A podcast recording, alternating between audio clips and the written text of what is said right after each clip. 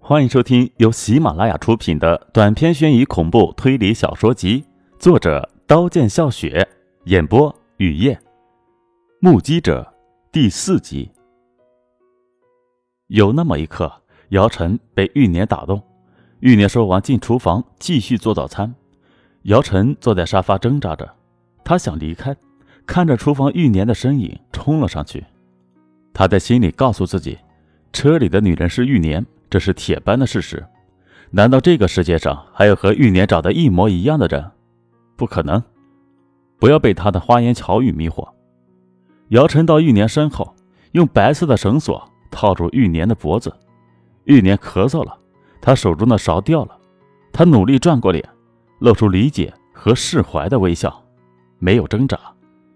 玉年倒在地上的时候，始终笑着。这一度让姚晨产生错觉。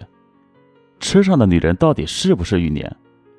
姚婉被车撞，他到底知不知道？他竭力的排斥这种幻觉。姚晨准备出门，见卧室门虚掩着，门里有许多塑胶模特，那些模特传神的跟真人一样。姚晨很震惊，难道车上的玉年是塑胶模特？不然姚婉被撞，他怎么连眼睛都没眨，一点反应都没有？姚晨把玉年的尸体。装进纸箱，放到床底，等阮离回来。想到阮离的那张嘴脸，姚晨咬牙切齿。一连几天过去，没有见到阮离的踪影。姚晨翻遍玉年的房间，找到阮离的名片。他的工作室在市中心。姚晨开始守在阮离上班的工作室附近。下午五点，阮离出现，鬼鬼祟祟地朝四周张望，走向停车场的红色夏利车，发动引擎。驶上公路，跟紧他。坐在出租车里的姚晨对半秃顶的司机说：“跟了三十分钟，红色的夏利驶进玉年住的小区地下停车场。从地下停车场出来，冉林没有上楼，回到他和玉年的家，而是一个人朝小区北面走去。姚晨付了司机钱，握紧口袋里的匕首，跟着冉林。在人多的地方，姚晨跟丢了。天渐渐黑暗。”姚晨进路旁的饭馆吃晚饭等，阮离回家有可能走这条路。饭馆要关门，姚晨看手机，已经二十三点。姚晨走上街，街上只有几个行人，今晚能不能再见到阮离不好说。这时候阮离也许早已回家，看见玉年的尸体报了警。过不了几天，姚晨就要进看守所。直接杀死自己女儿的人没有得到报应，还把自己投进看守所，姚晨不甘心。也许阮离不会报警，他知道那张 CD 在自己手里。姚晨想着想着，看见熟悉的身影，正是阮离。阮离没有看见姚晨，经过姚晨身边的时候也没有看见。姚晨的心跳加速，热血沸腾。他跟着阮离找绝佳的机会下手，在周围没人的偏僻地方，姚晨拍了阮离一下。阮离回头看见姚晨，双眼瞪大了。你给我看的那段录像我已经看了，拍得很精彩。不过你为什么要这样做？我和你无冤无仇，杀我女儿对你有什么好处？前面有条小巷，两人心照不宣的进入小巷。你没看见车上的女人吗？冉林说着，阴沉的笑了。你们是什么关系？我一清二楚。童宁和你是什么关系？我也知道。姚婉、同您手牵手说要永远在一起，遭到你们的强烈反对，你们一定非常痛苦吧？姚婉负气出走，我正好看见姚婉，把姚婉带回家。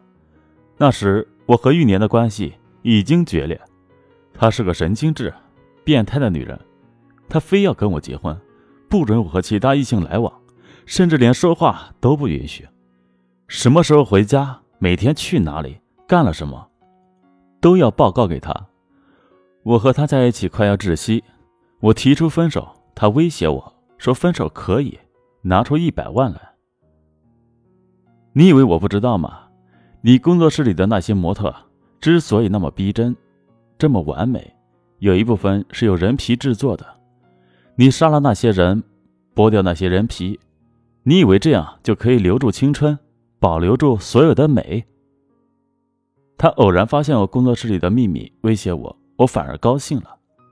想要玩游戏，很不情愿的帮玉年搬家的那天，刚好见到你，故意把你女儿的吊坠放在桌子上，给你机会让你看见。这时你就会认为你女儿的失踪一定与她有关。你走后，我就把吊坠收起来。说真的，从始至终，玉年始终不知道姚婉在我这儿。